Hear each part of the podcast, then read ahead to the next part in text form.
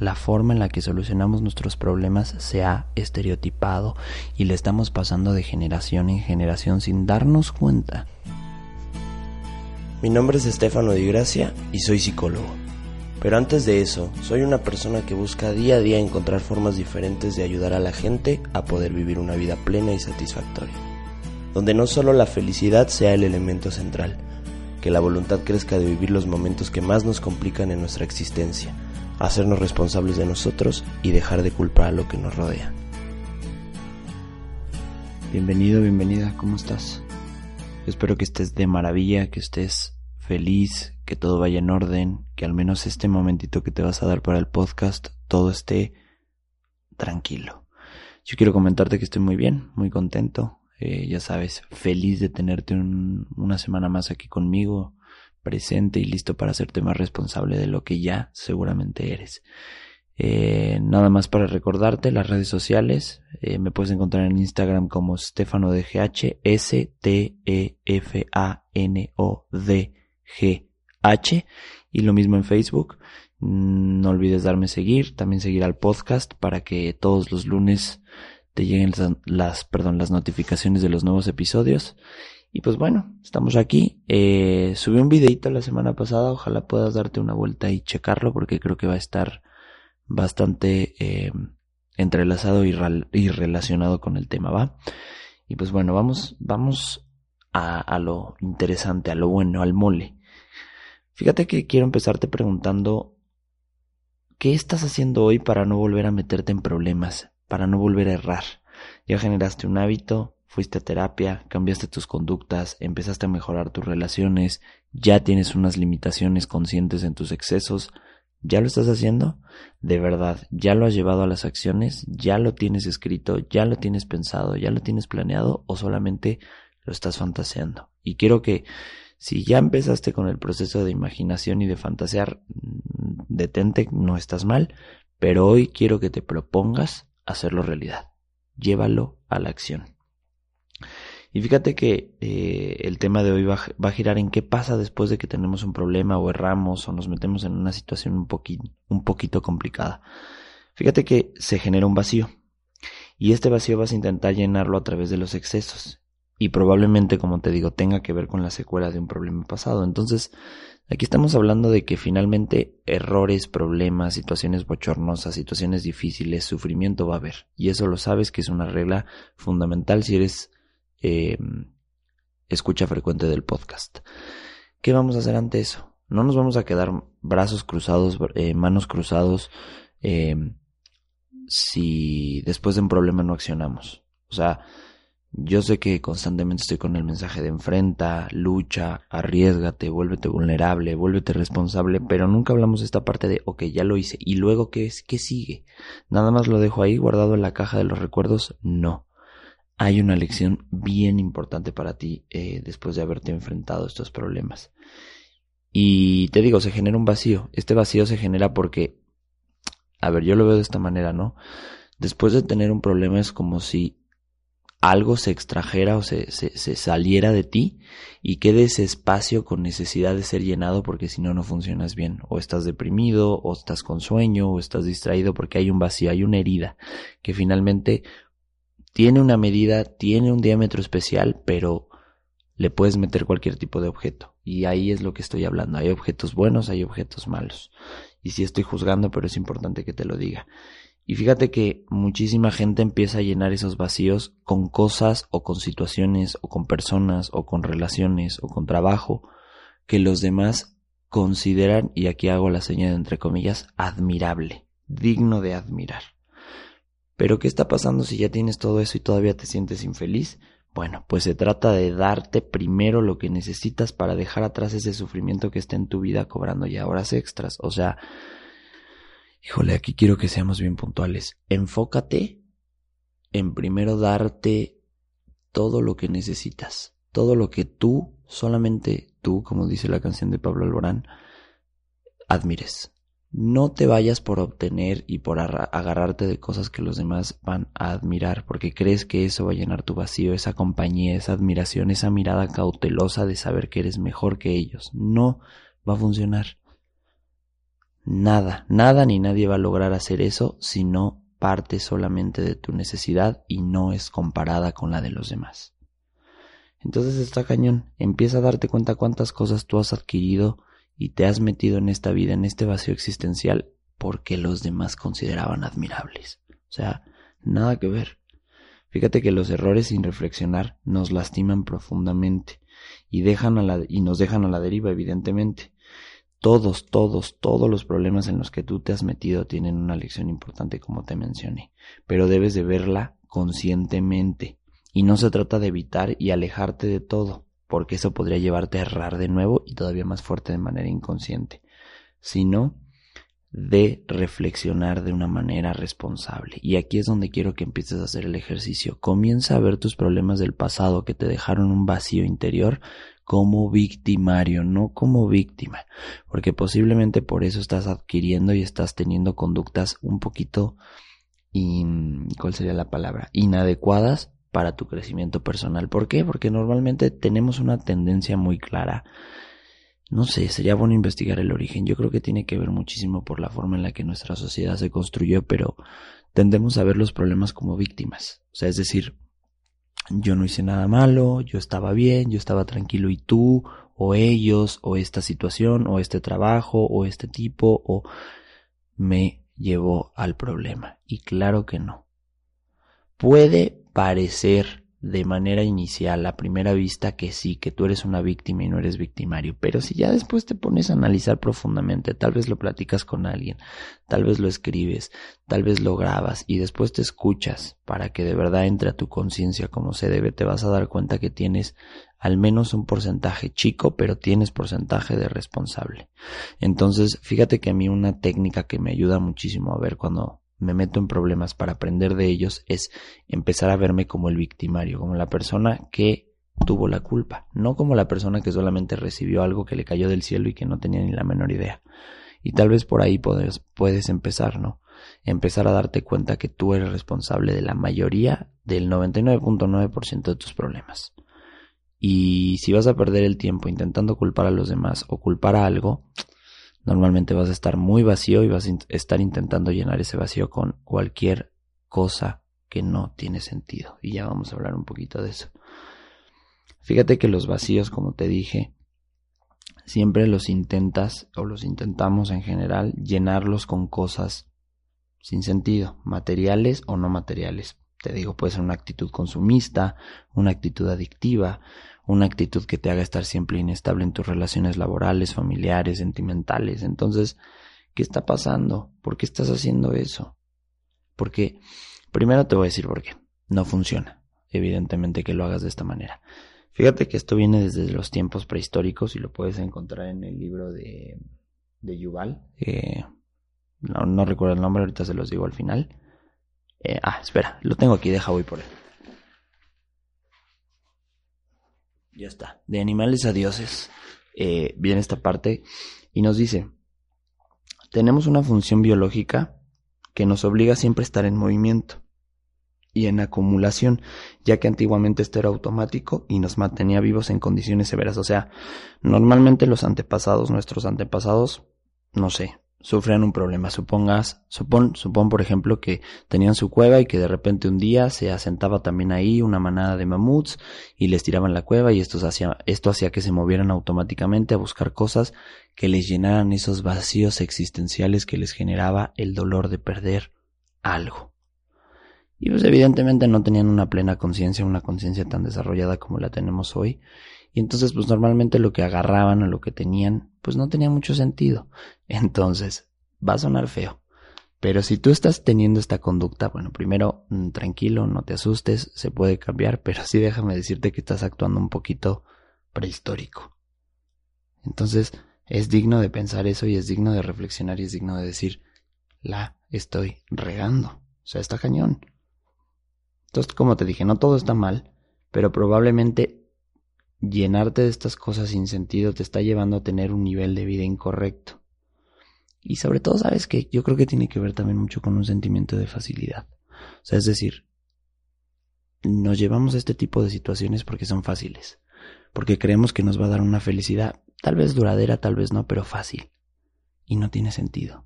Déjame decirte, y, y aquí me voy a meter tal vez en problemas filosóficos, pero yo tengo fundamentalmente ese principio. Todo lo que llega fácil a mi vida, me lo cuestiono y me lo cuestiono y me lo cuestiono porque tal vez no tiene sentido.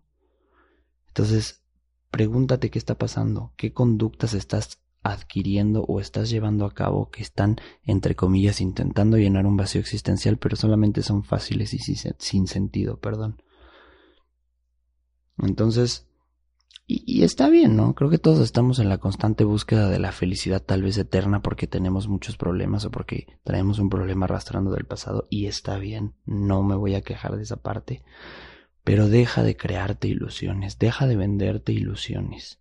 Y porque normalmente este, todas estas conductas o materiales o personas que crees que son lo idóneo para llenar tu vacío existencial, alguien o algo te las vendió como que lo podía hacer. O sea, esto viene muy originado de, de, la venta y de la forma en la que las cosas se están presentando hoy en nuestra sociedad.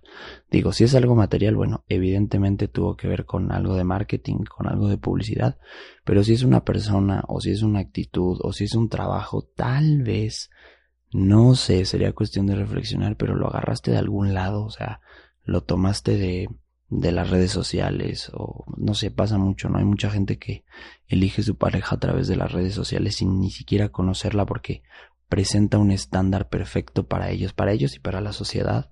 Y entonces dices, chin, ahí está mi antídoto a mi vacío existencial.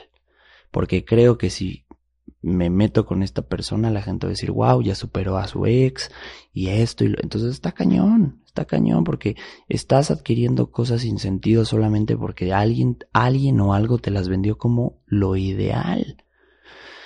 Y aquí, no sé, los administradores, no, no, los administradores no me voy a meter con ellos. Los, las personas que se dedican al marketing, que las respeto mucho, son unos genios.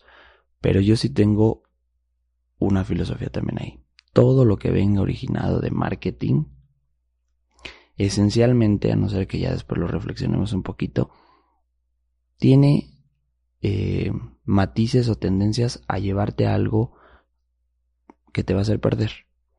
Con el simple hecho de perder dinero, que es lo más básico y lo más sencillo y lo más fácil, lo que menos nos duele.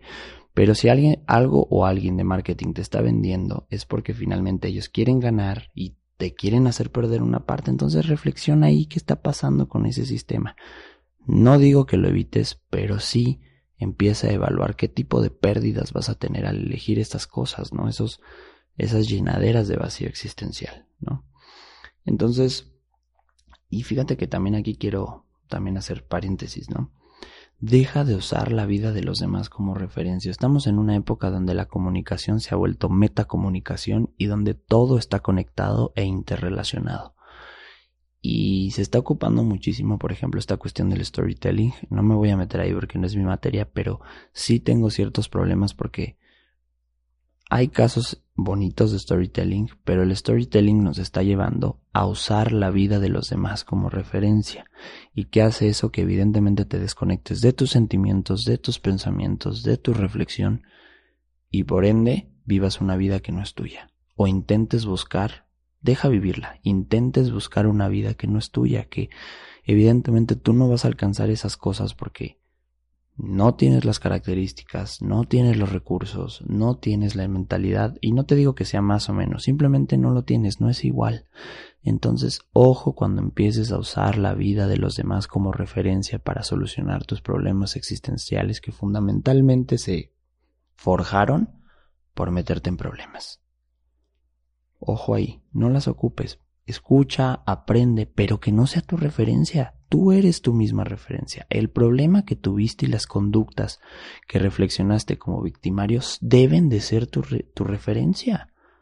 O sea, no sé, yo me acuerdo mucho que cuando tenía problemas con mi novia, normalmente iba a mi grupo de amigos, ¿no? Y y pues empezaba a preguntarles, ¿no? Oye, ¿y tú cómo le haces? Y, tú? y ellos me daban sus consejos, evidentemente, y lo hacen desde un lado de amor y desde un lado de cariño hacia ti, ¿no? Y hacia tus sentimientos y hacia tu persona. Pero yo me metí en problemas más grandes porque usaba esos consejos como referencia y evidentemente me metí en más problemas porque yo no tenía los recursos emocionales tal vez que ellos tenían. Entonces, tal vez pude haberme inspirado, que eso sí se vale, o tal vez solamente calmado escuchando el testimonio de alguien más, pero si estás ocupando eso como referencia, te estás dando doblemente en la madre. Entonces, aguas ahí. Muchísimo, muchísimo cuidado, ¿no? Muchísimo cuidado cuando empieces a hacer estas cosas porque es delicado, es delicado y finalmente te sigues alejando de la verdad, que es fundamentalmente la manera en la que vas a salir de los problemas y la verdad va a salir de tu corazón y de tu conciencia, no hay más. Y aquí también quiero que te empieces a hacer la convicción, obviamente, de dejar de traer y hacer cosas en tu vida sin cuestionarte para qué lo necesitas. O sea, si te despidieron de la chamba, ¿para qué te vas a ir a tomar dos días si el dinero está corto? Pregúntate para qué lo necesito. Y entonces en cuanto llegue esa respuesta te vas a dar cuenta que es algo irracional, que solamente quieres evadir. Ojo, porque aquí yo también me he enfrentado mucho en la consultoría privada, por ejemplo. Hay gente que me dice, ¿no? No, es que lo que yo necesito es distraerme un rato. Ajá, sí, distráete un rato. Pero vamos a pensar fundamentalmente, o conscientemente, mejor dicho. Distraerte no va a hacer que te alejes más de la solución. No necesitas distraerte. O sea, no necesitas anestesiarte. ¿Cuántas personas no nos sentamos y nos anestesiamos con Netflix o nos anestesiamos con alcohol o nos anestesiamos con conductas violentas o nos anestesiamos con conductas eh, adrenalínicas de verdad riesgosas? No necesitas distraerte. Necesitas hacerte cargo. Y, yo también tengo otra filosofía más de vida. Cuando mi cuerpo me empieza a decir distráete, distráete, distráete, distraerte, distráete, perdón por el trabalenguas, es cuando más me debo de involucrar en mis broncas. O sea, súper indicador. Es cuando más debo decir, oye, haz algo, haz algo, haz algo, haz algo, porque hay una parte, fíjate que yo lo, lo veo como esta manera, no lo veo como dos voces cuando estoy reflexionando con mis problemas. Evidentemente está la vocecita que me dice, ay, vamos a distraernos, ah, vamos a jugar, ah, vamos a con los cuates, ah, vamos, esa es la vocecita que está, ¿no? Por un lado. Y por la otra es la de, hazte cargo, la regaste, pide disculpas, haz algo para darte cuenta, haz algo para que el otro o las otras personas se den cuenta que la regaste. Y entonces ahí entro en ese debate terrible interno como el angelito y el diablo. Y normalmente lo que terminamos haciendo y lo que seguramente terminas haciendo es hacerle caso más a la voz de no, no hay bronca, ahorita distráete o hazle más caso, más caso se dice, no lo sé, hazle mucho más caso a tu orgullo. Claro que no, o sea, no siempre la voz de tu conciencia o el debate de las voces de tu conciencia van a tener la razón. Y créeme que ahí también hay un error fundamental. Si crees que todos los debates internos de estas voces de conciencia son las que necesitas y son las que tienen la razón, claro que no. Necesitas una referencia externa, como ir a terapia, por ejemplo, que te ayude a filtrar lo que tu conciencia está diciendo. O sea, te lo voy a poner de la siguiente manera. Si en tu conciencia o en tu inconsciente o en tu cerebro o en tu corazón, adentro de alguna parte de tu cuerpo está la respuesta única y necesaria para salir adelante pero viene como, como sucia, si me explico, como agua sucia y que si tú no tienes los filtros necesarios que muchísimas veces deben de ser hábitos internos que debes de generar y construir o en su defecto un filtro externo como un psicólogo, una persona que te haga entender lo que quieras, a dónde te quieras acercar, vas a terminar tomándote la misma agua sucia y te vas a enfermar todavía más. Entonces, sí, en ti está la solución, pero debes de aprender a filtrarla. Y yo te recomiendo que si no eres una persona que tiene filtros internos, autónomos, propios, desarrollados, que lo vas a tener haciéndolo costumbre, vete a otro lado, vete con filtros externos que te ayuden primero a filtrar ya el agua que traes y a generar y a construir filtros para que el día de mañana seas autónomo y puedas reflexionar y hacer tu examen de conciencia por ti solo y hacer lo mejor posible. ¿Y a qué me voy con estos filtros? El simple filtro automático que todos debemos de tener de decir en qué la cagué o en qué la regué yo. Tal cual. Entonces sí te recomiendo que empieces a generar el hábito de hacerlo porque si no vas a terminar metiéndote en todavía más problemas. Perdón, me distraje un ratito. ¿En qué nos quedamos? Mm, ah, y como te digo, si vas a empezar, vuelvo al punto de deja de traer y hacer cosas en tu vida sin cuestionarte, todo lo que empieces a traer o todo lo que empieces a comprar o todo lo que empieces a hacer en tu vida debe de tener un propósito que te sirva a ti. ¿Y cómo vas a darte cuenta el propósito? Simplemente pregúntate, ¿esto que voy a comprar añade valor a mi vida? ¿Esto que voy a hacer añade valor a mi vida? ¿Estas personas que voy a involucrar me traen valor en mi vida? Y si sí, y si sí es un valor real, y aquí si necesitas ponerlo en espejo con alguien que confíes mucho, probablemente muchísimo de lo que haces hoy, si no lo estás haciendo como espejo, si no estás poniendo estas cosas como espejo, no tienen sentido y no se están alineando con tus objetivos y por eso estás terriblemente con un sentimiento de fracaso. Entonces ponte a pensar, eso es importante que lo digas, alinea todas estas adquisiciones cuando estás intentando llenar un vacío existencial con tus objetivos y metas a futuro. Aquí sí piensa futuro, aunque te pongas un poquito ansioso, pero sí piensa, ¿qué valor me va a traer esto? Y te voy a pedir por favor que dejes de respetar los estereotipos y empieces a crear un modelo funcional. ¿A qué voy con esto? Hasta la forma de reaccionar a los problemas hoy en día están estereotipadas. O sea, por ejemplo, nos vamos al simple hecho de, si eres hombre, debes de reaccionar de alguna forma a, eh, a una ruptura. Si eres mujer, debes de reaccionar de alguna forma a alguna ruptura. Esos son estereotipos y la sociedad nos los ha puesto para enajenarnos un poquito más y no salir adelante. Me acordé, por ejemplo, hace tiempo, no sé si todavía sigue en existencia, ya me voy a escuchar viejito de los memes, pero hubo un meme muy famoso que básicamente te ponía que los hombres, cuando terminaban una ruptura amorosa, los primeros meses se la pasaban de fiesta. Y el tiempo, después de los tres meses, llore, llore llore. Y la mujer viceversa. Los primeros tres meses por el suelo y después lo superaban. A ver, y aquí estoy hablando solamente del terreno de los géneros. Esto está estereotipado en todos lados. La forma en la que solucionamos nuestros problemas se ha estereotipado y le estamos pasando de generación en generación sin darnos cuenta que lo único que estamos haciendo es creando una sociedad más inconsciente de sus problemas. Entonces, Sí te pido por favor que empieces a alejarte de la forma estereotipada en la que estás reaccionando en la reflexión de tus problemas y en la solución de los mismos. Crea el modelo que más funcional te sirva. Si eres hombre y quieres llorar, llora. Si eres mujer y no quieres llorar y quieres aguantarte quieres esperar a llegar a tu casa para desahogarte, hazlo. No tienes que actuar con referencia a nada ni a nadie. Son tus problemas y como son tus problemas debe de entrar ahí el salvavidas tu modelo funcional de solucionarlos. Y ese es tuyo. No es estereotipo. Y que quede bien claro. Entonces, por favor, empieza a crear experiencias satisfactorias con lo que te dé valor y sentido a través de este modelo funcional de solucionar los problemas. Encuentra la paz interior. Encuentra la claridad de mente, encuentra tu mindfulness, encuentra tu vía clara y correcta de emociones. También aquí quiero decirte que no necesariamente tienen que salir las emociones estereotipadas como las sacan todos. Hay gente que se desahoga de la tristeza pintando, escribiendo, cantando. Y eso es desahogarse. No necesitas llorar o no necesitas poner una mueca fruncida, un ceño fruncido para estar enojado. Encuentra la vía directa y clara y tranquila y pacífica de sacar tus emociones. Sé que lo vas a hacer. pues buen episodio, ¿eh? Fíjate que ahora sí me conecté. Pues nada, ya sabes que la capsulita intento casi siempre dejarla antes de los 30 minutos. ¿Qué te parece si, si me escribes y, y, me sugieres si quieres más tiempo, si podemos invitar a alguien? Me encantaría saber, saber tus, tus sugerencias al programa, ¿va? Pues nada, eh, vamos cerrando este episodio. Ya sabes, te agradezco de corazón que hayas estado aquí conmigo el, el día de hoy.